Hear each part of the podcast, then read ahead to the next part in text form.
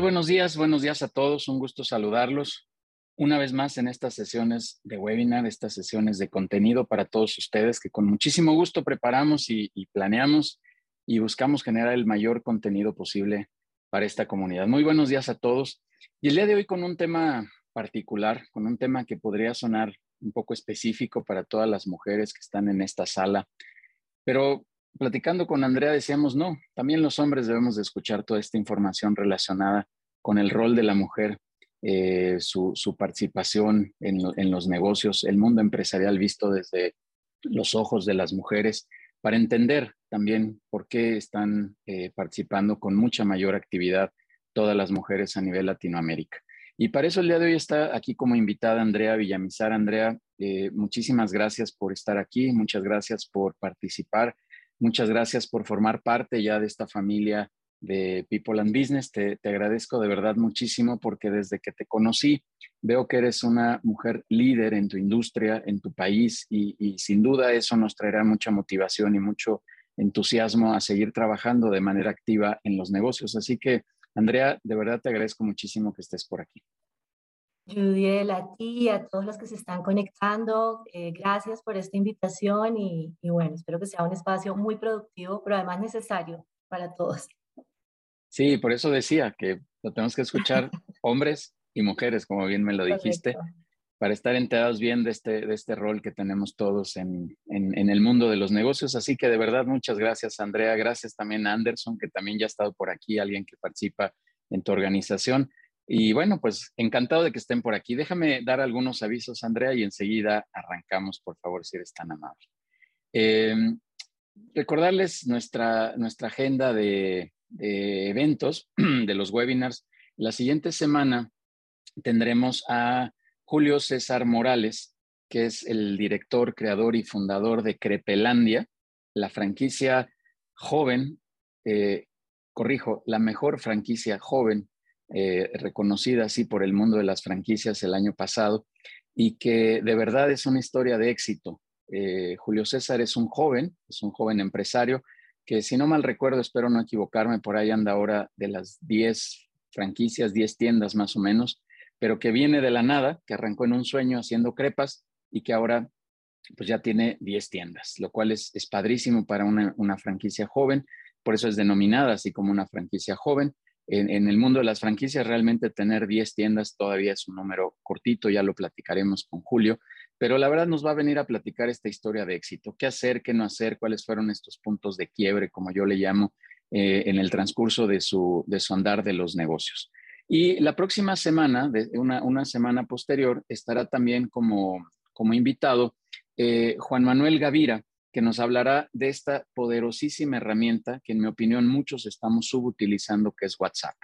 Eh, WhatsApp Business, WhatsApp eh, como una herramienta eh, formal, comercial, de venta, de difusión, de una serie de cosas y que en verdad, repito, creo que mucha gente no, no, este, no la estamos aprovechando adecuadamente. Entonces consideramos que este es un tema importante y relevante para todos ustedes, por eso es que lo trajimos para acá. También quiero platicarles que ahora sí ya, ya lo estoy diciendo a los cuatro vientos, está confirmadísimo el evento de Paco Benítez, ya cerradísimo, 28 de julio en el World Trade Center tendremos la sesión presencial de em, imagen digital, eh, y esta imagen que, que, que la verdad debemos de cuidar. No vamos a hablar propiamente de redes, de las redes, del manejo de redes, sino de cómo conducirnos dentro de las redes a través de este, de este concepto de imagen digital. Es un mundo hiper compartido, es un mundo hiper conectado, que es así como lo denominó Paco. Así que todos cordialmente invitados a estas sesiones de, de esta sesión, perdón, del 28 de julio que tendremos con Paco Benítez. Ahí por, eh, Denise nos hará favor de, poner sus datos para que puedan eh, contactar y podamos hacer el registro de todos ustedes. Ya tenemos por ahí algunos lugares reservados. Va a haber un cupo limitado por cuestiones de, la pandemia, de espacio y demás, pero bueno, todavía hay algunos espacios ahí para todos ustedes que encantado de la vida los vamos a recibir. Eh, también platicarles de nuestra reunión de networking todos los lunes, como siempre lo hemos venido diciendo, de 6 a 8. Quien quiere estar eh, participando, bueno, pues bienvenido. Por aquí veo algunas caras de participantes ya de, de la comunidad actualmente y bueno, pues encantado de que, de que siga, de que podamos seguir haciendo negocios y vinculación ahí dentro de People and Business. E invitarlos finalmente a nuestro programa de radio que nos escuchen cada 15 días los jueves a la una de la tarde, donde tenemos entrevistas eh, a los directores de la comunidad de People and Business. El día de ayer estuvo por ahí Silvia Mercado, una experta en educación financiera, y tuvimos ahí una conversación muy, muy relajada, muy amable, donde nos platicó qué hacer en, términos de esta educación financiera. Así que tendremos a más ponentes ahí en, esos espacios de radio.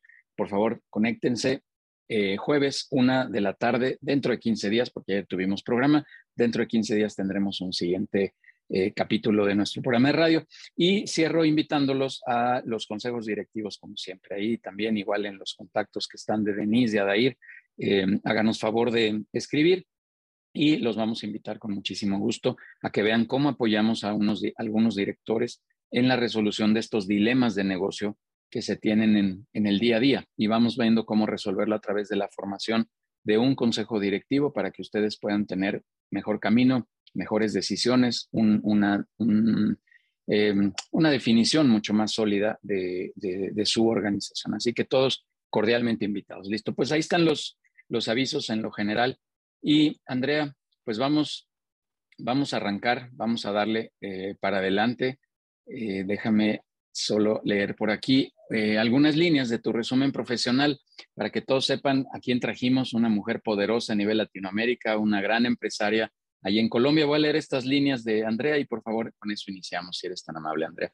Andrea es administradora de empresas y especialista en administración financiera por la Escuela de Administración de Negocios EAN, máster en dirección y liderazgo por OBS Business School Partner de SEA y Universidad de Barcelona. Es fundadora y presidente de una, eh, perdón, del grupo GSH, un grupo empresarial colombiano líder en transformación organizacional y gestión de talento humano, que por cierto está iniciando actividades, como lo decía con Anderson Parra, acá en la Ciudad de México. Perdón, mi garganta hoy me está fallando. es referente de opinión en materia de RH ya que con su empresa se ha convertido en un ejemplo a seguir por su constante crecimiento y una sólida cultura de innovación, mejora continua orientado a las personas. Su empresa lleva más de 21 años en el mercado, generando más de 8 mil empleos directos e indirectos con presencia en Colombia y, como lo dije, aquí en México. Eh, el propósito de GSH es transformar el mundo desde el corazón de las organizaciones. Es mentora también del programa de empresas Trayectoria eh, mega del foro de presidentes de la Cámara de, Comercio de Colombia, miembro activa de la comunidad de presidentes del mismo gremio, juez de startups para Master Challenge México, creadora de contenidos de eh, e-learning para multinacionales en temas relacionados con soft landing, autoliderazgo, motivación en el teletrabajo y otras. Un breve resumen.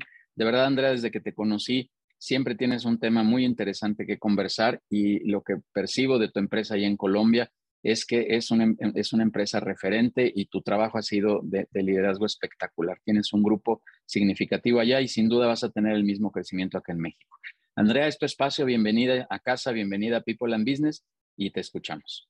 Gracias, Judiel, gracias a todos y, bueno, que así sea, que estemos así impactando y haciendo historia en México. De un segundo, precisamente, este me acaba de...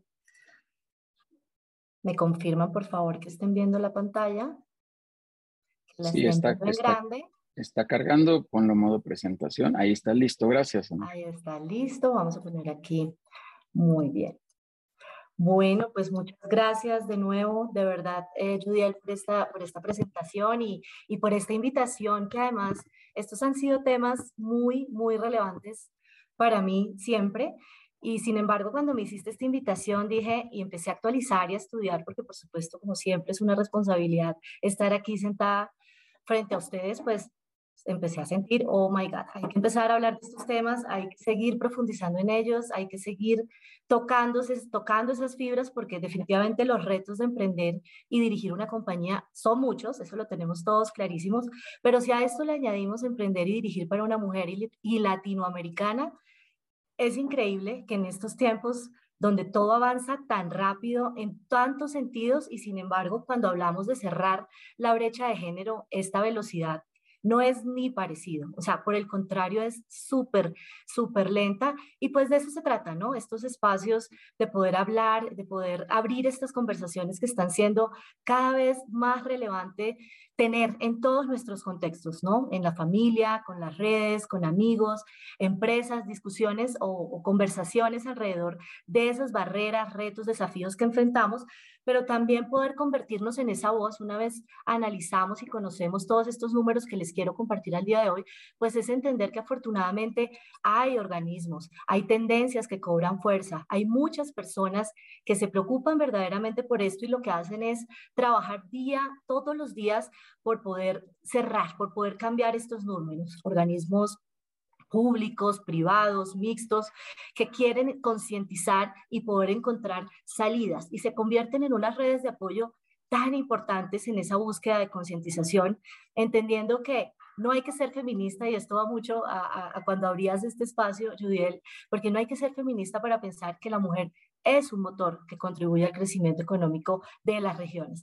Y no podemos perder de vista que estamos en una región post-COVID, no se ha ido, no se quiere ir, pero además a ver, estamos hablando de sumando una crisis mundial de inflación descontrolada, estas noticias que topes históricos, tasas de interés subiendo rápidamente, escasez, tensiones geopolíticas agudas, muy bien conocidos por todos, pérdida de valor en muchos de nuestros países también de la moneda, la política que no nos gusta tocar muchas veces, pero que con sus aciertos y desaciertos al final lo que hace es impactar cuando queremos emprender, impactar la empresa privada y la empresa, y tenemos que tener muy presente, pues somos sinónimo de prosperidad de las regiones y por ende estamos a cargo del crecimiento de nuestras mejores y, por, y por, de nuestras regiones. Y por eso es que sí, efectivamente, es un tema que le concierne a hombres y mujeres, porque no hay forma de lograr cambiar estos números si no lo hacemos juntos. Y espero verdaderamente que, al finalizar este espacio estén aún más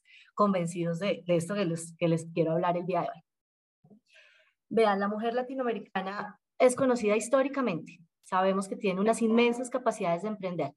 Me sorprendió mucho encontrarme organismos muy activos como ONU Mujeres en México, ONU Mujeres en Colombia, Pro Mujer en México, que se encargan de visibilizar y a través de sus redes empoderar comunidades vulnerables. Quise, empiezo por aquí para poder, me pareció muy importante entender qué es lo que pasa, porque cuando vemos estos impactos en comunidades vulnerables como mujeres afro, mujeres indígenas, mujeres LGBTQ, mujeres eh, en discapacidad, y vemos lo que sucede alrededor cuando se juntan estas fuerzas para poder centrar con el propósito de disponer la energía de la mujer en crear, en construir comunidades donde sin excepción encontramos encontré unas fortalezas de emprendimientos desde artesanías hasta medicina tradicional.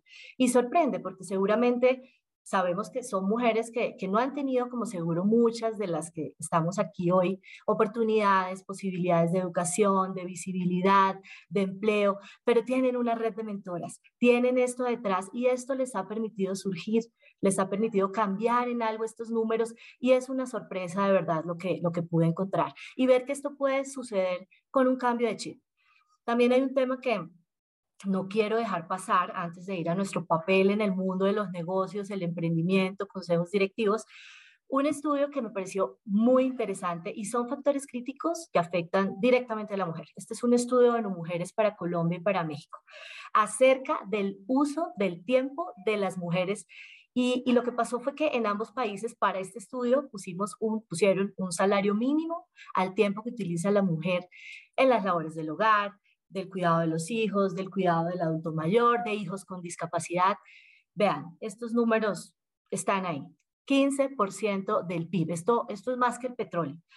Esto es más que muchas otras eh, cosas importantes en nuestra economía, pero no se visibiliza, se está subutilizando la capacidad de la mujer y es difícil, sabemos, mujeres, hay, muchas mujeres seguramente en este espacio, tenemos también mucha parte de, responsabilidad a veces eh, sin quererlo, ¿no? La misma forma que nos criaron en nuestros países, la misma forma como hablamos, o si no, no e, es como cuando decimos, una mujer diciendo, mi esposo me ayuda con mi bebé.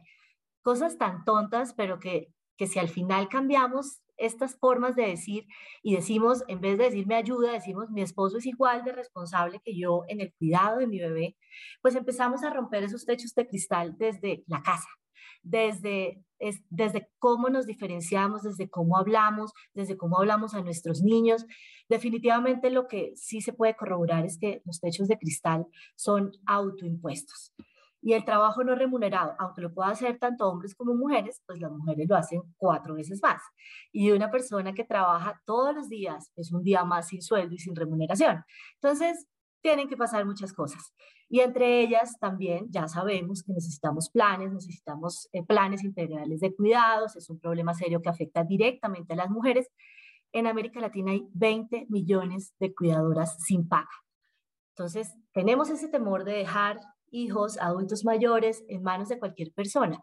Pero entonces se vuelven clave estos sistemas integrales de autocuidado, pero, pero pues también necesitamos dignificar estas labores porque principalmente estas cuidadoras son mujeres. Entonces, dignificar esta importante labor para de nuevo poder volcar toda la energía de las mujeres para el servicio, desarrollo de nuestras economías. Vea, esto nos haría países tan ricos en el, si fuera el mundo ideal, y esto cambiara, en realidad seríamos más ricos que Europa. Y hay, quiero, quiero contarles un estudio, algo, bueno, esto, esto la verdad que lo estuve conversando ayer con, con una persona y no lo tengo acá los números, pero, pero lo traje porque dije, oiga, qué interesante, lo voy a explorar. Es un estudio de Manpower y dice, las mujeres si ganan sueldo y ganan más, invierten más en educación y salud de sus hijos. Y las hijas de mujeres que trabajan ganan hasta 23% más que las hijas de mujeres que no trabajan. Y los hijos de mujeres que trabajan dedican hasta siete horas de la semana en el trabajo doméstico. O sea, esto es, esto es un círculo virtuoso.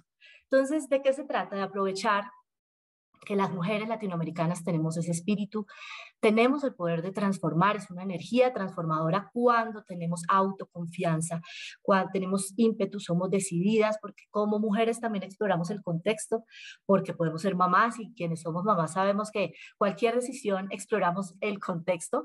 Eh, a nuestros hijos, con nuestro esposo, se nos dispara la intuición, somos compasivas, solidarias. Vamos a hablar más adelante un poco de estas habilidades que, que, pueden facilitársele a la mujer. Nos gusta cuidar a los nuestros y eso, señoras y señores, eso es lo que nos demuestran o lo que nos están enmarcando las tendencias de la gestión y dirección de empresas. Eso es sencillamente lo que necesito este mundo. Entonces, ya hablamos de estas mujeres poderosas de comunidades, hablamos de la mujer cuidadora que no lo podía dejar de tocar, de verdad me parecía un tema fundamental. Y ahora nos vamos a centrar en las mujeres en cargos directivos, mujeres en, dirección. Y, y, quiero traerle unas conclusiones que espero tengan el mismo impacto que tuvo para mí estas, esta información. Bueno, esto es, esto es un informe de Deloitte donde nos muestra o revela esa desconexión entre el progreso de género en los consejos y en la suite ejecutiva. O sea, estamos hablando 6,7% de las mujeres ocupan puestos en esa suite ejecutiva. Pero aún más triste es que solo el 5%, estamos hablando de datos globales, y por, eso también son los números, no cambian tanto, pero ya vamos a ver más adelante, aún menos mujeres, 5% en la posición de dirección general. El promedio a nivel mundial es 19,7% de estos puestos directivos están ocupados con mujeres. Y podemos pensar, bueno, es que la pandemia, obviamente, la sacrificada en mayor proporción fue la mujer, entonces estos números nos perjudicaron. No, tan solo creció el 2,8% desde el 2019. Cuando las mujeres son CEOs, el 33,5% de mujeres significativamente más equilibrados tenemos estos puestos directivos que cuando el CEO es hombre, es frente a un 19,4%. Las mujeres en México, puestos de consejo de administración en México, estamos menos del 10% y en Colombia menos del 20%. Entonces, si vemos ejemplos, vale la pena explorar qué es lo que hacen cuando lo aplican de otras maneras. Y por eso quise traer estos, estos ejemplos como Noruega, que se convirtió en el primer país en el mundo en introducir una ley obligatoria, una ley de igualdad. O sea, usted cumple o lo sanciono, lo multo, lo cierra. Y eso que decía que debían tener una cuota femenina del 40%, ahora están un poquito más alto. Y eh, miren, las empresas tienen 25% más de utilidades y valen más en el mercado. Entonces, la participación de mujeres en este tejido empresarial es, y social también es promisoria. Dice la ONU que se estima que cerrar la brecha de género permitiría añadir a la economía mundial 28 billones de dólares para el 2025. Ya, eso es a la vuelta de la esquina. Numerosos estudios que se encuentran demuestran que las empresas con porcentajes más altos de mujeres en posiciones de liderazgo no solo las superan en ventas, las superan en rendimiento, las superan en activos, las superan en capital. Entonces, como Noruega encontramos aquí, les traigo países, Francia, Suecia, Finlandia, Nueva Zelanda, Bélgica. Noruega, Francia y Bélgica establecieron esto mediante cuotas obligatorias. Las demás, como todos nuestros países, nos hemos llevado, ido por la autorregulación y todas estas recomendaciones de buen gobierno corporativo que al menos ya suenan, truena, ya al menos sabemos que es buen gobierno corporativo, ya no es solo la grande la que habla de buen gobierno corporativo, sino que ya se empieza a ver en la mediana preocupación por hablar de esto buen gobierno corporativo. Entonces, definitivamente hay mucho que hacer, hay mucho por hablar y hay mucho trabajo para apoyar a las mujeres en estos roles de liderazgo. Vimos comunidades vulnerables, uso del tiempo, mujeres en consejos directivos, pero no hemos tocado un tema que me eriza la piel.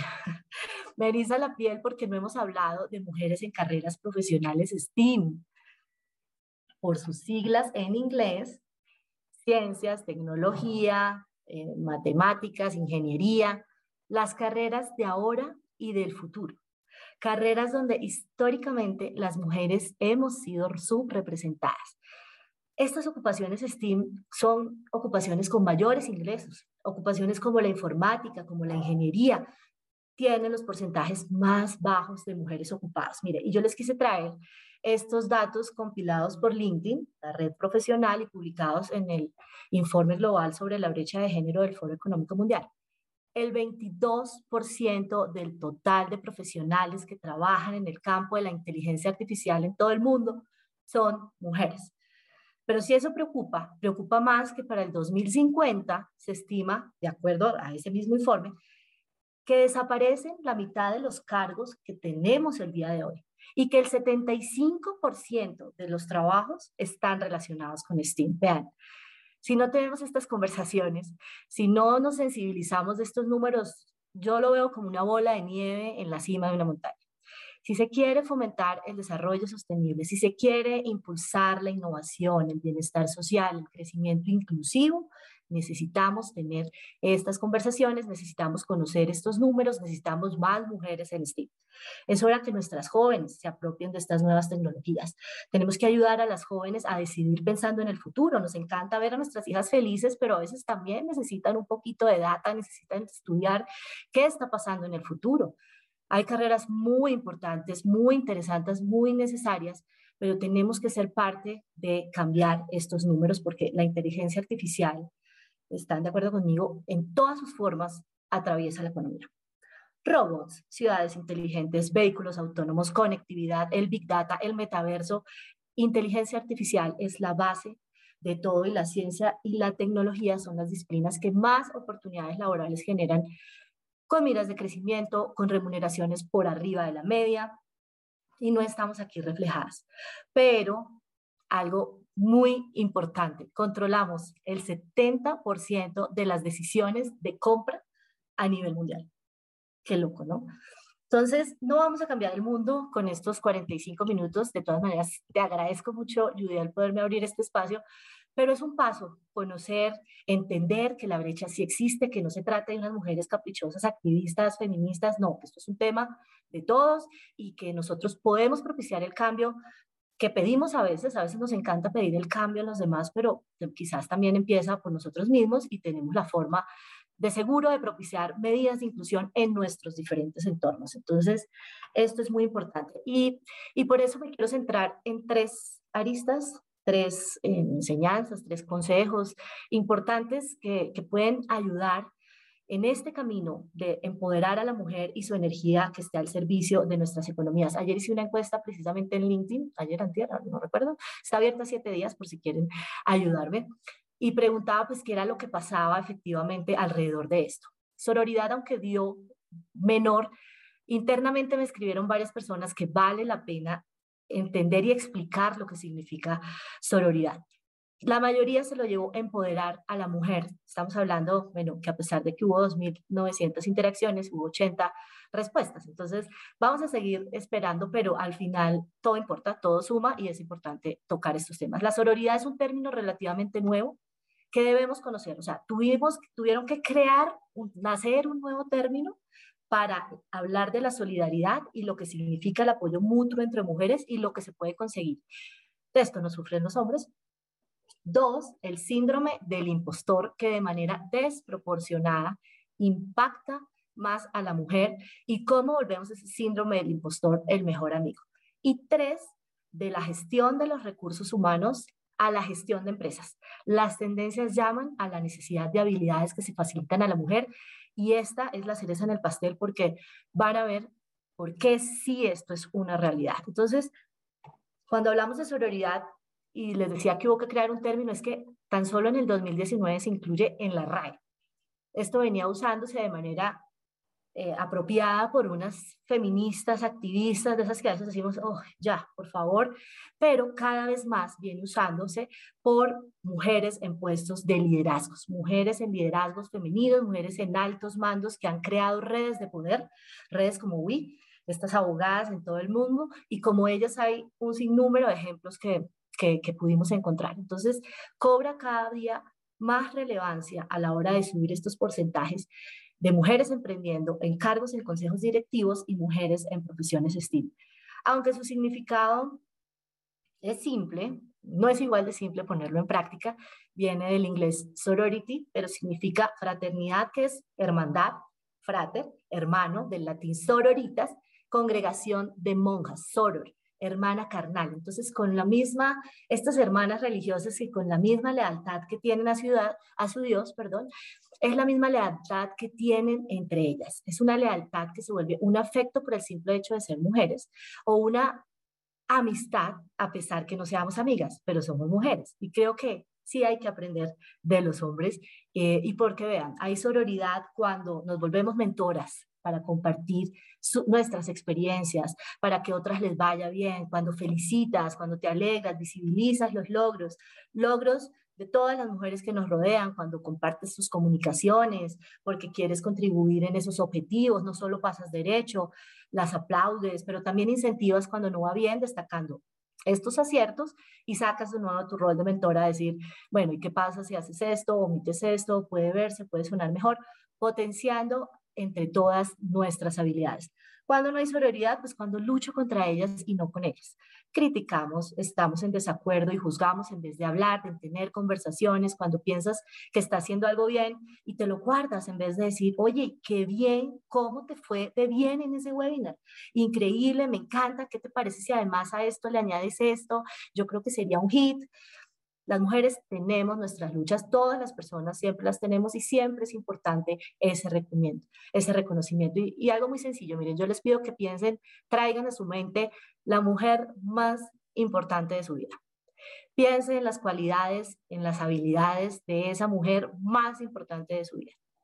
Y piensen qué hubiera sido distinto en ella si alrededor hubiese tenido una tribu de mujeres dándole mentoring, escuchándola, empoderándola, aplaudiéndola, eh, potenciando sus fortalezas. ¿Sería distinta? Yo creo que sí. Entonces, se trata de entender cuáles son los mensajes que tenemos que dar a las mujeres, por qué se ha creado la sororidad, porque ahora las mujeres en los cargos más altos están haciendo estas redes.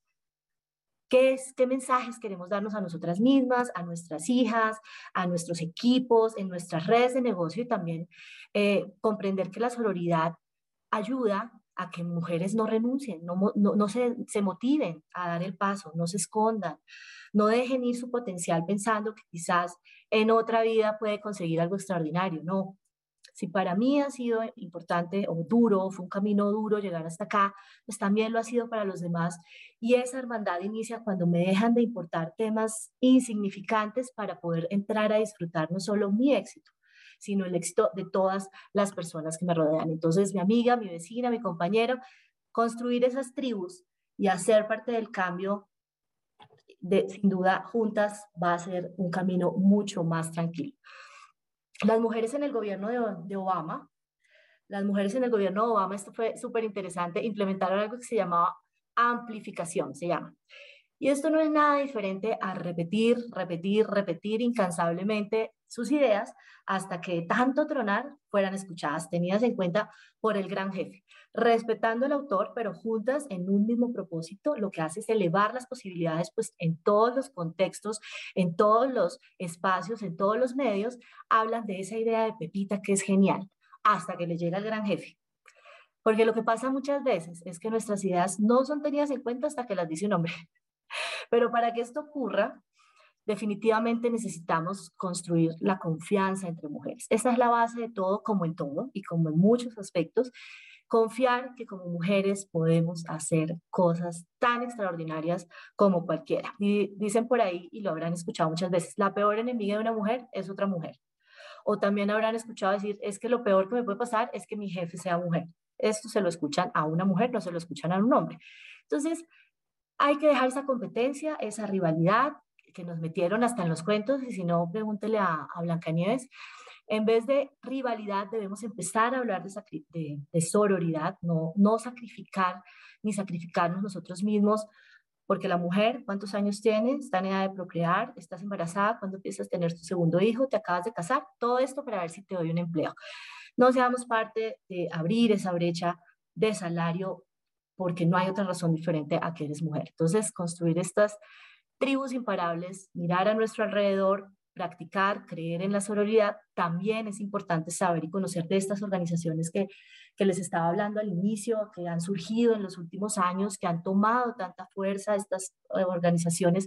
Quise traer alguna de ellas porque definitivamente lo que ofrecen en temas de herramientas, alianzas, convenios, desde mujeres en comunidades como las que les mencionaba, hasta mujeres que quieren incursionar en STEAM, las mujeres que quieren aprender de este rubro, que tienen, eh, pues pueden potenciar sus habilidades, tienen habilidades en esto y quieren encontrar un camino sin importar cuál sea su condición en este momento de trabajo, de dinero, de recursos, existen y por eso me pareció importante tenerlas aquí y compartirlas con esta presentación que de seguro pues las, las vamos a hacer llegar. Son organismos que todos los días trabajan por dar a luz esas desigualdades. Si hablamos de disparidad salarial, la remuneración por hora de las mujeres en nuestra región es en promedio 17% menos que la de los hombres de la misma edad, con el mismo nivel educativo, con la misma cantidad de hijos, con el mismo eh, condición geográfica, con el mismo tipo de trabajo. Estos son datos de la OIT y bueno, tiene que cambiar. Muy bien. La segunda lista les quería compartir tiene que ver con este síndrome del impostor. Muchos lo conocerán, otros de pronto es la primera vez que lo escuchan y es importante, hombres, que entiendan que desproporcionadamente impacta a la mujer. Se los quiero explicar de manera muy práctica. Ya me hizo Denise una, una breve presentación, perdón, Judiel habló de mí, pero yo les quiero explicar el síndrome de impostor. Yo ya me presentaron, soy Andrea, trabajo desde mis 20 años, no fui la mejor estudiante, tampoco perdí ningún año escolar. Creé la primera empresa del grupo empresarial de GSH, que es un grupo especialista en transformación organizacional y gestión del talento humano. La creé fundando, eh, perdón, estudiando administración de empresas, tengo una especialización, el máster. A mis 27 años lideraba esta compañía que ya tenía 5.000 personas indirectas, he hecho cursos, he hecho mentorías, he creado nueve compañías a lo largo de mi vida y siete de ellas actualmente existen, generan ventas, empleo, han tenido curvas ascendentes en, en estos 22 años que va a cumplir GSH. Y frente aquí, aquí con ustedes les digo, me da el síndrome del impostor. Ese síndrome del impostor, ¿qué quiere decir? Que por mucho recorrido que usted tenga, por preparada que esté, por los hechos que puedan evidenciar que tiene experiencia, que tiene éxito, por más reconocimiento nos invalidamos. Y me olvidé decir arriba que la peor enemiga de una mujer, además de otra mujer, dicen, somos nosotros mismas, porque nos descalificamos. Ese síndrome del impostor quiere decir que alguien se da cuenta, nos va a poner sobre la mesa nos va a hacer quedar mal porque somos un fraude. Entonces, tanto es el miedo al fracaso como es el miedo al éxito. Y esto, hombres, les afecta más a las mujeres, porque nos convencieron en la historia que no teníamos las mismas capacidades y que no podíamos alcanzar el mismo éxito. Entonces, cuando haces bien, vienes degenerado y te dice, no, tú no eres tan buena y temes a la crítica y piensas, pero ¿por qué las personas capaces sienten o sentimos que no merecemos el éxito? Que no mereces lo que tienes. ¿Por qué nos hacen perder energías en algo así? Cuando la realidad es que no llegaste aquí por casualidad, ni por el destino, ni por suerte, ni por rezar el Ave María todos los días. No, es fruto de un trabajo, de un esfuerzo, de sacrificios, de formación, de muchas cosas que en su momento, decisiones que hicieron parte de este camino y por eso me encanta Michelle Obama. Y ella decía, el síndrome del impostor dice, nunca se va. Es ese sentimiento que, que no deberías tomarme seriamente. Todos tenemos dudas de nuestras habilidades, pero además tenemos dudas sobre nuestro poder y lo que es el poder. Un estudio de 1978 por Kleins and Hines clasificó personas que encajaban en este síndrome en dos categorías. La primera es ese, pariente cercano, que fue alguien considerado el inteligente, tú fuiste considerado carismático, sensible, chévere, decimos en nuestro país, y la persona que lucha con el síndrome del impostor realmente quiere desacreditar esto trabaja duro en aprender, todo lo hace, lo que hace, lo hace pensando en querer ser reconocido. Le importa el reconocimiento de las personas más importantes para él, para ella, y cuando no le dan ese crédito de que eres muy inteligente, pero se lo dan a otro a pesar de que tú consideras, que eso no es tan bueno. Entonces empiezas a decir qué es lo que en realidad están validando. Y piensas, mi familia puede tener razón y comienzas a sentir que quizás les va bien por esa sensibilidad y por esa carisma y porque es sociable. Pero el segundo, esto es muy interesante porque de esta categoría, porque es ese inteligente de la familia, ese pilo que todos tenemos, superior en todo, nada le queda grande, para ellos todo es sencillo, esto es soplar y hacer botellas, todo les sale bien, pero conforme crecen, pasa el tiempo, comprenden que hay cosas que no le resultan tan fácilmente y tienen que trabajar muy duro. Y empieza a rondar la pregunta en la cabeza acerca de la validez, de esa fama que le han hecho. Y esto es muy interesante porque escucha uno hablar a sus padres y no, estos se enorgullecen contando lo maravillosos que son, lo inteligentes que son, mejor dicho, dijeron papá y mamá y caminaron a los seis meses, tienen una capacidad de aprendizaje increíble y ellos crecen y se dan cuenta lo difícil que es y empieza la duda, la desconfianza en el juicio de sus padres sobre ellos porque hay cosas que no son fáciles, de hecho son muy difíciles y mide su éxito conforme hace grave dificultad. Y cuando no se les considera eh, muy inteligente, entonces se considera un idiota. Y su premisa es más o menos eso, ¿no? Si, si no soy muy genio, no me van a ver, no me van a hacer caso y no me van a tomar seriamente, como decía Michelle Obama. Entonces, estamos hablando de 1978 y hoy, hoy aún existe y a las mujeres desproporcionadamente cargamos con el síndrome del impostor. El síndrome del impostor que impacta cada cosa que hacemos de manera personal, de manera profesional, a pesar de que es un auto, a pesar que nosotros mismos nos saboteamos, no lo auto ponemos porque vivimos en ese miedo de que algún día nos van a ver como un fraude, nos van a descubrir y esto nos limita.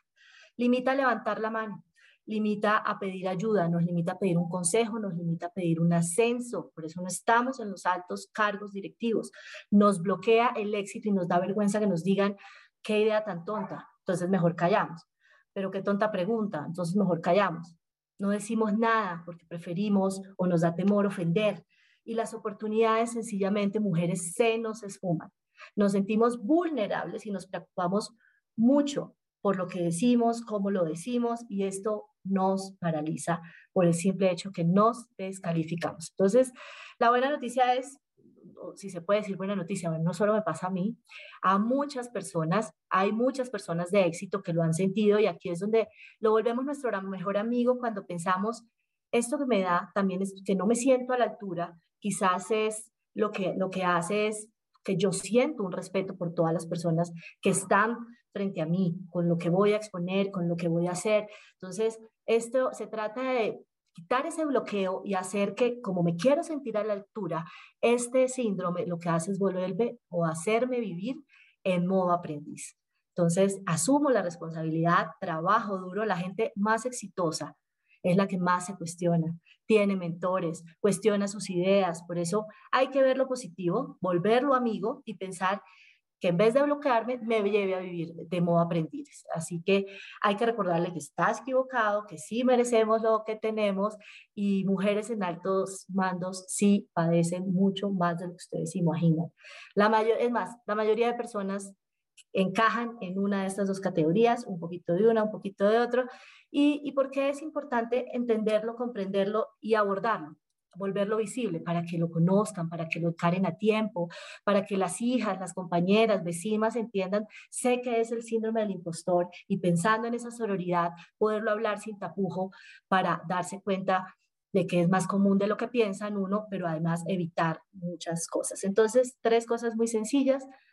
La autoconfianza, aceptación, este síndrome produce tristeza, produce ansiedad, porque somos perfeccionistas y el perfeccionismo no nos permite disfrutar el camino. Entonces hay que conocer nuestras habilidades, hay que valorarlas, hay que conocer también nuestras brechas para que lo que pongamos de meta y lo que queramos hacer de formación verdaderamente impacte en el camino que queremos recorrer.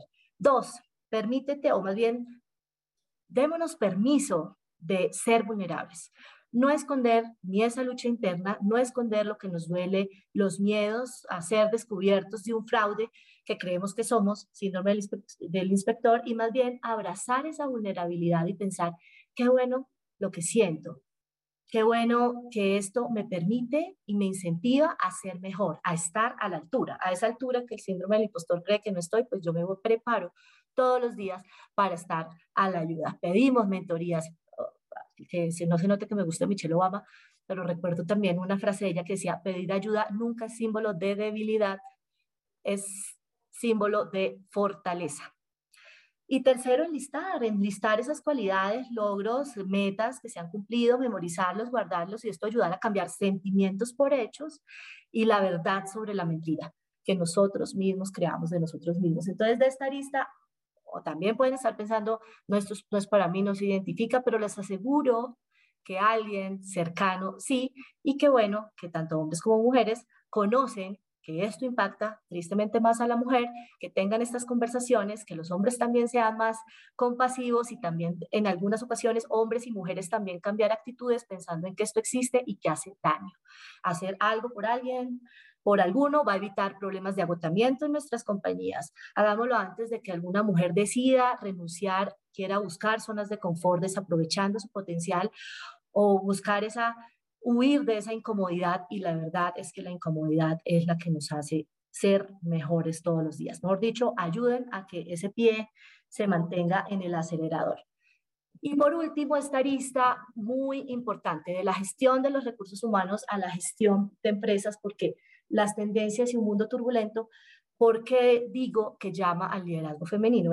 el talento no tiene género, el talento no tiene etiquetas, esto es muy claro, el liderazgo eh, masculino es muy respetado, sin embargo, el camino, esta turbulencia llama a un liderazgo compartido por igual de hombres y mujeres. La pandemia aceleró y corroboró que trabajamos muy bien en la adversidad, funcionamos y mejor y van a ver por qué en esta arista. Cerrar esta brecha sí traería fortalezas y beneficios a nuestras economías y las habilidades blandas se han vuelto estratégicas. Y en esto las mujeres tenemos un terreno maravilloso ganado. Se nos dan con más facilidad y esto quiere decir que tenemos las características del trabajo del futuro, eso que vieron allá. No solo empatía, pensamos en grupo, nos preocupamos por, por los demás, aprendemos de nuestras generaciones pasadas, de nuestras abuelas, de nuestras madres. Lo decía al inicio, somos compasivas porque entendemos los contextos, la escucha activa, sabemos reconocer los méritos, la capacidad de adaptación también de, en tiempos turbulentos. Son habilidades más habituales en las mujeres y estas habilidades son fundamentales en las nuevas formas de liderazgo. Podemos aumentar con ello la inteligencia colectiva de los grupos. Sabemos gestionar las emociones en momentos de crisis, lo que nos vuelve tan tiernas como una leona mirando a su cría o tan fieras, aguerridas cuando alguien quiere pasar por encima de ellas. Entonces, algo muy lindo, buscamos la mejor versión siempre nuestra por ese perfeccionismo que acabamos de ver. Y esto nos lleva a buscar las personas eh, que nos rodean, a buscar esa mejor versión en la persona que nos rodea. Ayer leí en Forbes, Great Place to Work, la clave en la retención del talento está trabajar en establecer relaciones cercanas de confianza con los empleados. Es decir, necesitan todas esas habilidades que acabo de mencionar. Y decía Forbes, las empresas con elevados niveles de confianza han logrado reducir hasta un 50% la tasa de rotación. Esto les está dando una ventaja competitiva en el mercado. Estas son skills del futuro que ya y, y en estos tiempos de incertidumbre, de volatilidad, de resiliencia, se hacen muy necesarias. Los tiempos del liderazgo han tenido unos hitos, ¿no? Hemos pasado de la imposición al ordenamiento, instrucción, levantada de mano, la amenaza, a la proposición, a la escucha activa. Y por eso hoy, hoy en día, hablamos de temas con tanta relevancia como es la cultura empresarial en las estrategias más. Yo siempre digo que la cultura es la estrategia. La cultura, y si la cultura es la estrategia, escuchen bien, y por décadas ha estado en cabeza de las áreas de recursos humanos y por algo por décadas esta área, contrario a todo lo que hemos visto hoy, ha sido lideradas y gestionadas por mujeres. Y si la cultura hoy cobró tanta importancia, pues es que, de que además es a través de las personas y con las personas que podemos conseguir un enamoramiento mutuo para conseguir los resultados extraordinarios que todos queremos en tiempos turbulentos, pues sin duda cobraron entonces mayor relevancia las habilidades que se le facilitan a la mujer. Y GSH es prueba de esto porque como especialistas en transformación organizacional y gestión del talento humano, pues al final lo que hacemos es impactar estos procesos al interior de las empresas desde el talento o consultoría y nuestro propósito, como lo decía Judiel, es transformar el mundo desde el corazón de las organizaciones. Y somos 73% mujeres. voy a trabajar en la paridad, me toca trabajar. Pero bueno, al final el mensaje es más que un beneficio, es una necesidad, esa transformación de las empresas, porque las nuevas generaciones, señoras y señores, deciden con quién quiere trabajar por más proceso de selección que ustedes hagan y que nosotros apoyamos en México y en Colombia, hacer estas búsquedas de talento. Sin embargo, son ellos los que eligen dónde quieren trabajar y escogen compañías que tienen un propósito superior que tienen un legado de lo cual quieren sentirse orgullosos, compañías con la sensibilidad de una cultura y una forma de vivir que les acompañe, contribuya, guíe a cumplir todos sus sueños, lugares donde puedan crecer, donde puedan desarrollar sus habilidades, donde puedan ser escuchados, tenidos en cuenta, donde puedan obtener una propuesta de valor e interacciones de valor. A su vez, que las compañías también abrazan estas nuevas tendencias y estas nuevas formas de hacer el trabajo como es el trabajo híbrido que llegó para quedarse. La propuesta de valor al colaborador, yo me atrevería a decir que es igual o más importante en estos tiempos que una propuesta de colaborador de, a nuestros clientes. Entonces, y esto sí lo hemos escuchado, ¿no?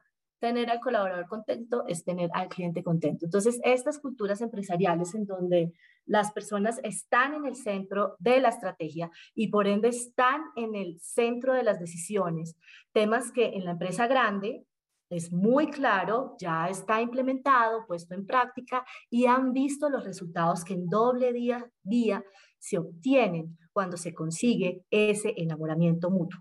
Pero en la mediana, en la pequeña, no hay esta misma comprensión de este gana-gana, pero la pandemia sí aceleró esto y por eso las áreas de talento humano se volvieron el héroe o el villano de la pandemia. Y por eso salió a relucir la cultura en estos momentos. Y por eso la gerencia tradicional sufrió, sufrió tanto porque simplemente los dejaron botados muchas veces cuando necesitábamos, era todo el barco remando qué hay que hacer y muéstrame, pongo la camiseta y nos remangamos y qué es lo que hay que hacer. Todo surgió desde la gestión de los recursos humanos, liderado en su mayoría por mujeres. Entonces, estas son las transformaciones que hay que ver porque las áreas de talento humano fueron llamadas a pasar áreas de ser operativas, técnicas, muy tácticas, en selección, contratación, gestión de nómina y unos procesos operativos que se convierten en un gasto para la compañía, a convertirse en áreas que trabajan hombro a hombro con la alta dirección, que construyen en conjunto el mapa estratégico porque conocen los desafíos del negocio, tienen la visión del negocio y con ello es lo que les permite permear a cada rincón de la organización los objetivos estratégicos, alinear a cada rincón en sus, con sus objetivos estratégicos. Y por eso ahora las áreas de talento humano sí se ven en los consejos directivos, juntas directivas decimos en Colombia, se ven allí participando. Esta es nuestra encuesta de cultura, esta es nuestra encuesta de clima, esto está pasando, estamos todos para el mismo lado, tenemos mucho por hacer. Entonces, pasar de ser áreas operativas a ser áreas estratégicas que generen valor. Entonces, en definitiva, un cambio de mindset, esto no lo resolvemos solos y por eso estas invitaciones y conversaciones es tanto para hombres como para mujeres. Estos movimientos que han sido creados y, y direccionados y gestionados por mujeres, debemos empezar a ver este mismo movimiento de la misma forma, hombres y mujeres, porque es juntos que logramos cambiar esos patrones, esos estereotipos, que logramos cambiar esta cultura que nos han impuesto. Entonces, seguramente y sinceramente, si no tenemos cuotas obligatorias, como pasó en Noruega, yo sinceramente veo difícil poder avanzar como debe ser. Y va a pasar el tiempo y yo vuelvo a mi bola de nieve en una cima, en la cuesta. Necesitamos avanzar, necesitamos cambiar el mindset, la cultura que no es una política, la cultura es la forma de ver, de interactuar y necesitamos cambiar ese, ese, ese mindset y estar abierto a la inclusión, que estar abierto a la inclusión es estar abierto al crecimiento y a la mejora. Con esto concluyo que, pivotear estos escenarios de incertidumbre, de crisis, además de lo, sí, de crisis, además de todo lo que sabemos y de lo que escuchamos, para todos es claro que se necesitan normas, leyes, participación, gobiernos, que esto sea una prioridad en sus planes de acción. Por eso quise traer otros temas que considero también son muy relevantes. Debemos practicar la sororidad, debemos combatir el síndrome del impostor siendo compasivos todos y todas y tenemos que abrazar estas tendencias de gestión de recursos humanos que pasó a ser la gestión y la importancia de las empresas. Entonces, hoy yo, para finalizar este webinar, pues lo único que les puedo decir es que yo me doy el permiso de soñar que en este planeta que además conformado por 49,6% de mujeres y 49,4% por hombres, si fuera dirigido y gobernado de manera equitativa, igual, y de esta misma forma dirigidas las empresas, este sería un mundo mejor. Muchas gracias. Andrea, de verdad muchísimas gracias por, por esta ponencia. Déjame subirme aquí contigo. Aquí les dejo, sí, perdóname, este, es el LinkedIn interesante y si me ayudan también a compartir eh, los datos de esa encuesta, nos sigamos y podamos, allí encuentran información de mucho valor, tendencias, recursos humanos, todo lo que está pasando con People Analytics, con, con temas que son, es lo que está pasando en el futuro de la gestión de empresas, así que simplemente te doy esta cuña si, si pueden eh, tomar este código QR y acompañarnos en esta red profesional. Muchas gracias, líder. No, no, al contrario, muchas gracias. Ahorita que te escuchaba, te voy a, te voy a platicar, Andrea, que, que en People and Business recientemente me dieron el dato y hay 48% de mujeres contra el 52% de hombres. Prácticamente estamos en empate. Exactamente, lo mismo hice yo. Yo quiero celebrar porque, porque déjame decirte que en mi experiencia también he tenido oportunidad de trabajar con, con muchas directoras, eh, CEOs de, de, organizaciones o con puestos directivos. Y sin duda alguna, y de verdad sin, sin mayor este, eh, presunción ni nada por el estilo, eh, es, es, muy diferente trabajar con mujeres. Eh, y las organizaciones, yo noto una diferencia eh, marcada con, con liderazgos eh, en, en, la mujer. Pero, pero es muy importante y lo decíamos eh, un poco riéndonos al principio, ¿no? Dijimos que, lo voy a decir abiertamente, dijimos, bueno, vamos a sacar a todos los caballeros porque esta es una charla para mujeres, pero después dijimos, no, no, no, esto lo tienen que escuchar todos. Y es muy cierto, ¿no? O sea, todos tenemos que estar muy conscientes del rol que está jugando la mujer dentro de, las organizaciones y, dentro de todo el, contexto de, los negocios, ¿no? El, el apoyo, el impulso y todo el rol complementario de manera personal, porque al final todos somos personas, como siempre lo he dicho, Andrea, o sea, todos, todos, hombres o mujeres, y, y nos duele un día la panza y queremos ir a jugar fútbol, como es mi caso, y muchas cosas, ¿no? Y tenemos, debemos de tener un, un equilibrio eh, de, de, de, manera significativa. Así que de verdad te agradezco mucho. Vamos a ver si hay alguna pregunta por acá. No, no lo vi, pero pero si alguien quisiera abrir el micrófono, levantar su mano, ahí hay un botón abajo en el botón de reacciones donde pueden levantar la mano y les cedemos la, palabra, así como ya lo hizo mi buen amigo Gerardo, dame un segundito,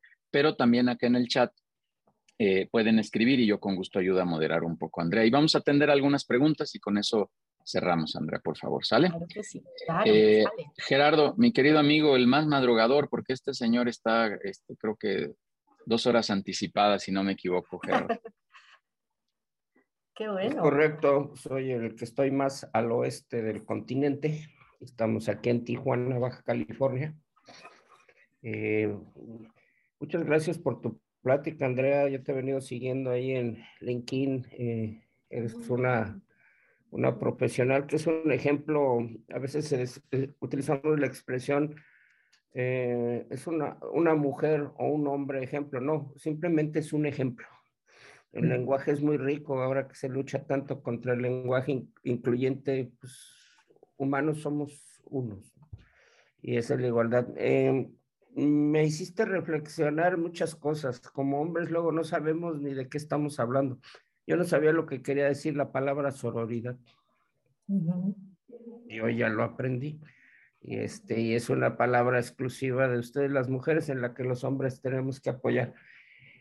Eh, quisiera preguntarte sobre el síndrome del impostor. Estuve acá en las pláticas de TED Talks en, Tijuana y hubo una mujer líder que habló mucho del tema que tú dijiste y me hizo reflexionar que las mujeres qué tanto afectan su desempeño y su vida personal porque luchan más, se exigen más que los hombres para poder llegar a la posición de los hombres y los hombres lo tomamos como granted, ¿no? Por como dado seguir. Entonces las mujeres que tanto se exigen más y eso afecta a, su propio desarrollo, a su desarrollo familiar, entendiendo que es la perspectiva del desarrollo familiar, que descuidas tu familia, hay hombres que no necesitamos tener hijos para descuidar nuestra familia, ¿verdad?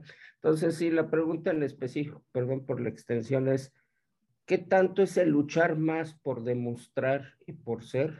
Al final afecta a, la, persona, a la mujer, a, su trabajo y a sus logros. Gracias, Gerardo. Eh, mira, tú, tú tienes la respuesta, decías, es ese perfeccionismo. Ese perfeccionismo es el que, el que no nos permite aprovechar nuestras habilidades. Entonces, por eso hablaba que nos da temor levantar la mano, desde, desde cosas muy simples hasta pedir un ascenso.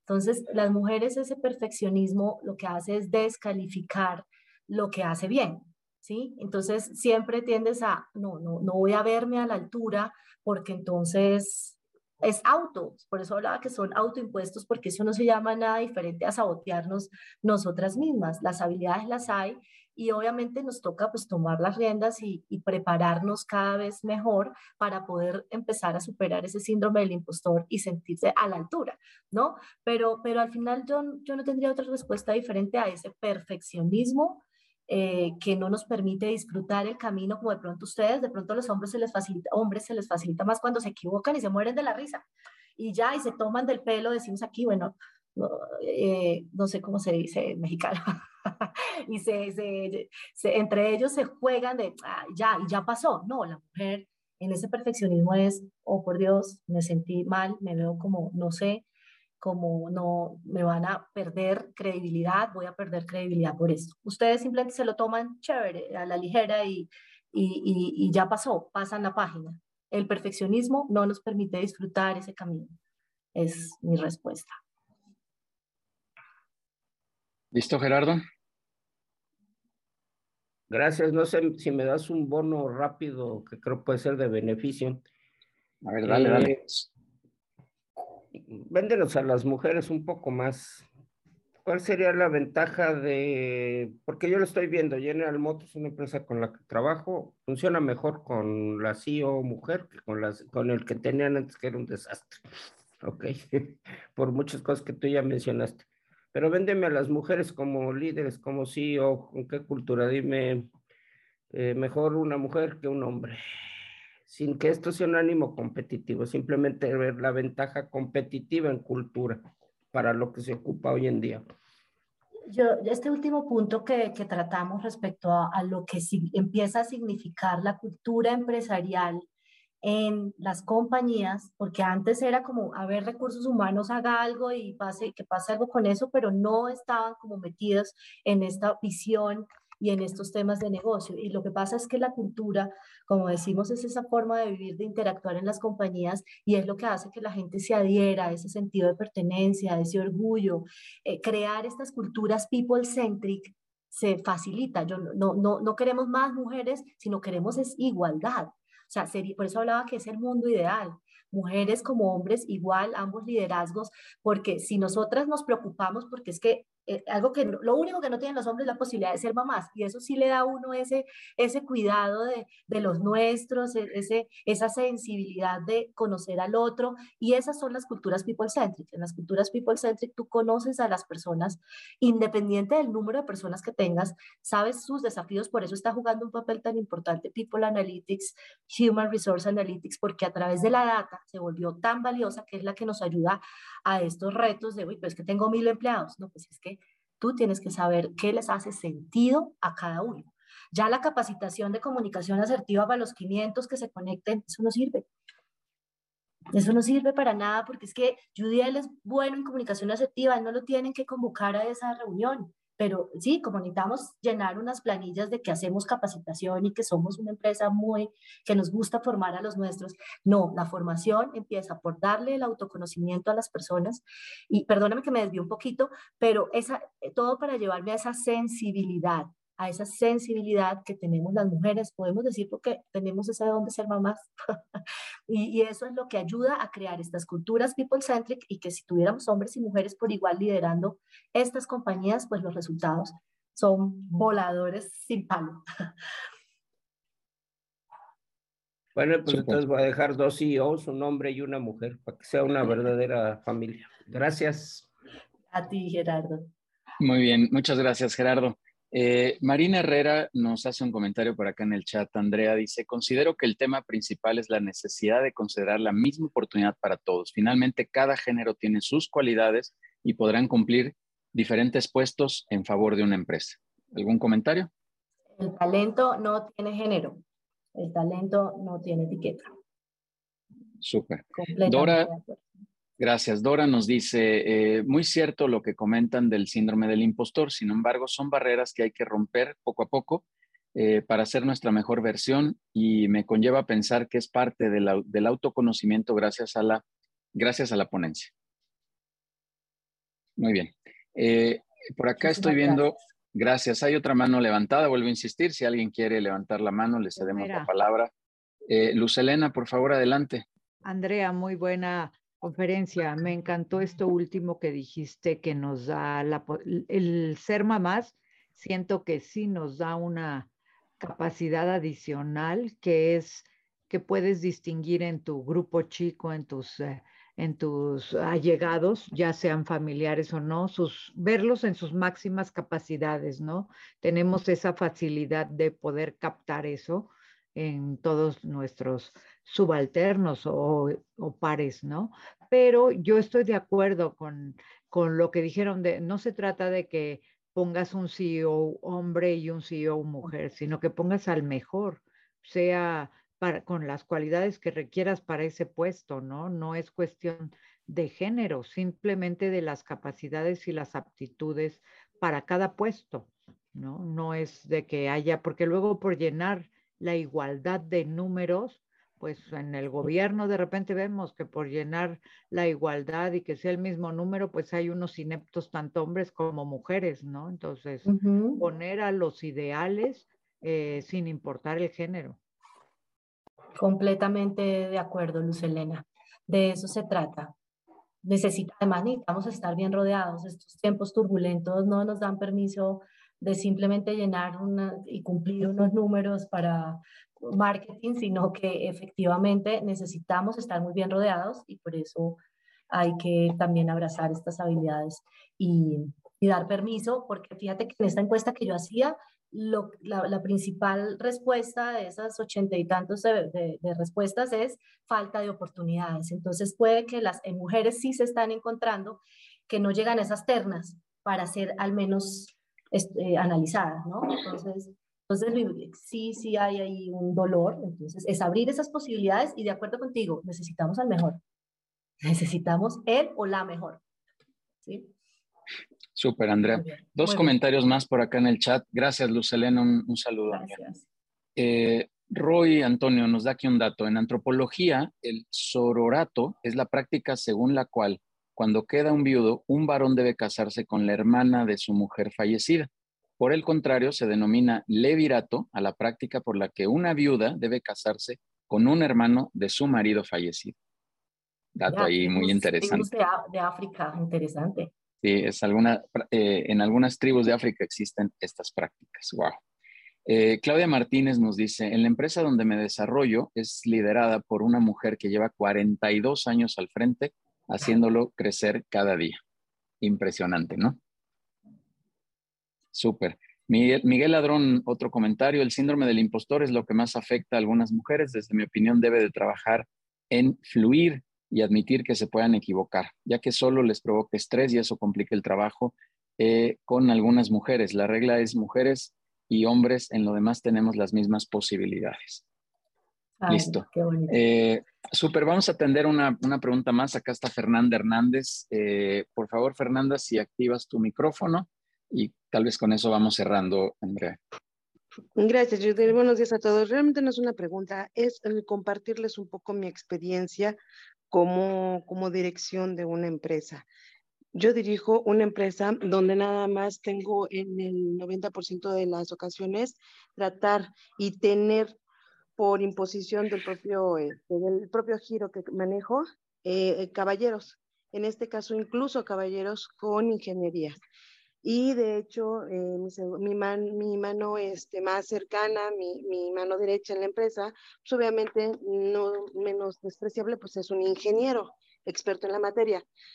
El giro que manejo es energía. Yo soy un administrador.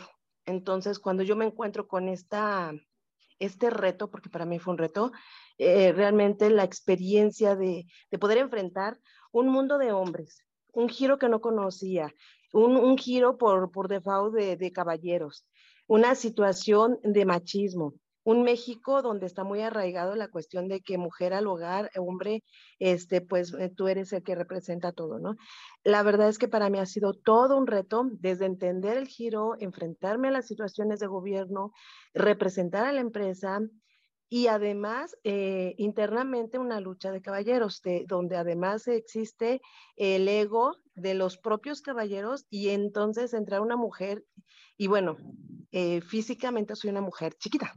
Entonces todas estas situaciones no me ayudan y entonces cuando empiezo a tener estas, estas este, retos de crecimiento, de, de, de, poderles eh, hacer ver que yo dirijo esta empresa, de poderles eh, asentar el hecho de que yo soy la que de alguna manera debo de tomar decisiones y debo de enfrentar situaciones y, y, con lo que conlleve eh, y que ellos a su vez tienen que seguir si queremos subsistir y si queremos estar en esta, en esta este, empresa, de alguna manera ir por lo mismo es muy, muy, muy complicado pero parte de lo que he aprendido y por lo que va mi comentario es porque cuando ellos se me enfrentan, ellos, porque sí, obviamente los hombres pues dicen las cosas, ¿no? Y, y, muchas veces pues no son situaciones que digan eh, ni suavecito ni bonito, ¿no? Son situaciones que dicen de manera directa, como a veces hasta incomodan. Y entonces es donde yo he aprendido, donde digo, ok, sí es cierto, tienes razón, tengo todos estos múltiples de situaciones como mujer que me estás etiquetando. Ahora ve todas estas situaciones de virtudes que estás viendo con resultados y entonces los hombres creo que ahí es donde eh, esa cuestión de raciocinio que tienen, dicen, sí, cierto, o sea, sí, sí, sí te estoy calificando, sí eres todo esto, pero sí, cierto, también tienes todas estas situaciones. Lo que he aprendido es que, uno, como mujeres, hay que saber hablar, cosa que a mí me cuesta mucho trabajo, saber expresarse, pero con conocimientos, no solamente al aire. Dos, siempre estar bien preparadas, siempre, siempre estar a la vanguardia, siempre tener esta situación y este gusanito de no solamente conformarte con, con yo ya conozco, no, ir un paso adelante. Siempre nosotros tenemos esa cualidad de prevención, de, de saber, em, esa intuición de saber en dónde estamos y a dónde vamos, por más mal que sea la situación. Entonces, siempre estar a la vanguardia, con conocimientos y, no callarse, pero tampoco hablar por hablar. La otra situación es ver de lo que sí somos capaces y de lo que no somos capaces, porque a veces nos aferramos y ahí es donde nos perdemos. Si realmente sabemos nuestras deficiencias como personas, más allá de que seamos un género, como una persona, trabajar en eso, que no necesariamente lo vamos a lo mejor a corregir, pero pues que sí lo podemos enfrentar de manera más inteligente. Y la última, no menos importante, rodéate, sí, como bien dicen, de gente que lejos de, que te critique para mal, porque pues, hay críticas malas y buenas, que te critique para bien, ¿no? Para que siempre estés con esa situación de corrección y de ser mejor. No importa que seas mujer. Eso es mi Ay, te felicito, Fernanda. Muy bien, muchas gracias por compartirnos esto. Maravilloso.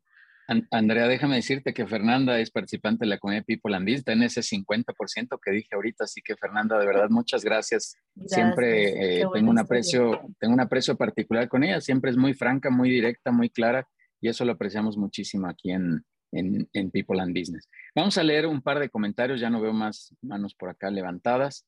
Em, déjame ver rapidísimo. Eh, Lucía Torres nos dice, ¿podrían platicar un poco acerca del líder millennial? Eh, mi actual jefa tiene 29 años y ha sido un gran reto entender su forma de trabajo. Bueno, es que están eh, rápidamente se aburren, ¿no? Es esta cultura de la innovación, de constante cambio. Y, y estás hablando de una líder millennial que además de seguro a su alrededor va a querer también incentivar a tener este tipo de personas en el campo. Aunque muchas personas se quejan y critican o no les va bien con los millennials, yo les quiero decir que cuando se crean estas culturas people-centric, se crean estas propuestas de valor y la gente se adhiere a un propósito superior, de verdad que los resultados no son nada diferente a algo muy extraordinario, o sea, porque son personas que están permanentemente retándose, que están permanentemente viendo también el contexto y como no quieren estar como en esa zona de confort, pues esto vuelve a una organización muy, muy, muy activa. GSH es una organización que buena parte de estos números que acompañan son millennials y, y hay que ver lo positivo de ellos en esa velocidad que van que también va además eh, conforme a cómo va el mundo, porque es que va demasiado rápido, va demasiado convulsionado. Entonces, bien, bien encausada esta energía de millennials, sean en, puestos de liderazgo o porque acompañan desde otras eh, aristas a la compañía, pues es, es, para sacarle los mejores frutos a, estas culturas, pero ahí, ahí hay bastante tema para, para cortar. Súper. Muy bien, Andrea, ahora sí casi cerramos. Gerardo Dueñas dice, seguimos pensando los hombres que la Tierra es plana y nos ponemos, y, nos ponemos los límites de ir más allá y trabajar pensando en las personas por igual. Y muchos comentarios aquí, bueno, ya salieron algunos para Fernanda. Fernanda combatió el síndrome del impostor, muchas felicidades, Fer, eres admirable. Muchas gracias por la exposición, gracias por compartir, Fernanda, y agradecimientos a ti y a mí. Muchas gracias. Andrea, pues en, realidad yo te agradezco mucho que has venido a compartir este tema. Es importante siempre estar hablando del rol de la, mujer en los negocios, de entender este equilibrio que debemos de tener para el desarrollo y el crecimiento. Y como lo dije al principio y desde que tuve el gusto de conocerte, Andrea, eres una líder, eres una líder de opinión, eres alguien a quien seguir, a quien admirar en tu pensamiento, en tu desarrollo Tienes una organización extraordinaria allá en Colombia. No tengo la menor duda que lo vas a lograr aquí en México también. Un saludo a Anderson Parra, por ahí lo vi conectado también con el apoyo de él, otro, otro, otro profesional de verdad en toda la extensión de la palabra. Así que eh, solo podrá venir éxitos eh, con este pensamiento y con esta mentalidad. Así que Andrea, de verdad te agradezco mucho y solo, solo me resta compartirte, dame un segundo, solo me restaría compartirte este reconocimiento. Eh, te lo hacemos llegar enseguida. Muchas gracias por, por, tu ponencia, muchas gracias por compartir toda tu información. Este es nuestro espacio de contenido donde queremos traer mucho valor para la, la, comunidad, la comunidad de People and Business, así que en verdad te agradezco que, que hayas estado aquí. ¿Quieres hacer algún comentario de cierre, André? No, agradecerles a todos, pues eh, no me quiero extender mucho, me voy feliz de que esto haya tocado fibras, que haya sido de interés para todos, con sembrar, con dejar esa semillita, de verdad que créanme que es mi propósito y, y me hace muy feliz poder eh, tener estos espacios. Así que gracias, gracias por el reconocimiento, gracias por sus palabras, comentarios y, y nos seguimos viendo. Sí, seguro, Andrea. Muchísimas gracias. Ya nada más para cerrar, vamos a dar algunos avisos por aquí eh, generales. Recordarles de los webinars de este, de estos, de este viernes, de, los viernes, perdón. La siguiente semana, Julio César Morales, iba a decir Julio César Chávez, pero no, ojalá algún día lo traigamos. Julio César Morales, eh, eh, director, fundador y creador de Crepelandia, la empresa, eh, la franquicia joven, nombrada con este reconocimiento como la mejor recientemente y vendrá a platicarnos su historia de éxito aquí a People and Business. Y la siguiente semana, dentro de 15, estará Juan Manuel Gaviria hablándonos de la herramienta de WhatsApp, que la verdad también es una herramienta poderosísima y que pues tenemos que utilizar de buena manera. 28 de julio, el evento presencial, repito, presencial de eh, con Paco Benítez, que sucederá en el World Trade Center, eh, de prácticamente toda una mañana nos vamos a pasar con Paco Benítez. Paco es un influencer de moda, es un influencer que anda por ahí en redes. Pónganle Paco Benítez y van a encontrar un mundo de información de él. Eh, y logramos cerrar este, este evento 28 de julio, donde vamos a hablar de imagen digital en un mundo hipercompetido eh, para lograr cierta diferenciación. Así que, por favor, inscríbanse. Hay lugares reservados por cuestiones de, de seguridad, de pandemia y todos estos temas, pero bueno, hay espacio todavía ahí para quien quiera inscribirse. Invitarlos al networking que hacemos todos los lunes eh, de 6 a 8 para hacer relacionamiento, para hacer vinculación empresarial. Por favor, quien ya esté, gracias. Quien no esté, venga eh, de invitado a alguna sesión para que conozca lo que estamos haciendo ahí. Por favor, eh, escríbanos ahí en el chat, están los datos de Adair, de Denise y bueno, de un servidor la mayoría lo tiene y escríbanos y los invitamos con muchísimo gusto. Y también a nuestro programa de radio eh, los, los, jueves de una a, eh, a dos de la tarde y a los consejos directivos también, quien guste participar en una sesión como invitado, con muchísimo gusto les extendemos esta cordial invitación a que participen, a que sepan cómo es que ayudamos a los directores. Cierro diciéndoles que también hemos abierto nuestra área de entrenamiento con mucha mayor formalidad, con mucha mayor eh, amplitud en todos los temas en nuestra área de Training Camp, en donde vamos a impartir muchísimos cursos, muchísimos entrenamientos en las áreas principales, el área de recursos humanos, el área de ventas, marketing, marketing digital, finanzas, habilidades directivas, desarrollo empresarial, en fin, hay una categoría enorme de entrenamientos que vamos a ofrecer para todos ustedes de manera abierta con otras empresas o privadas si lo necesitan solo para su organización. Así que quien requiera de algún entrenamiento, también pónganse en contacto con nosotros y crean que nuestro diferenciador siempre será hablar de experiencias. Creo en el mundo académico, creo en la academia, pero creo mucho más en, el, en, compartir experiencias, en la transferencia de conocimiento. Muchísimas gracias a todos, que pasen muy buen fin de semana y que les vaya muy bien. Un abrazo y gracias por estar aquí. Gracias.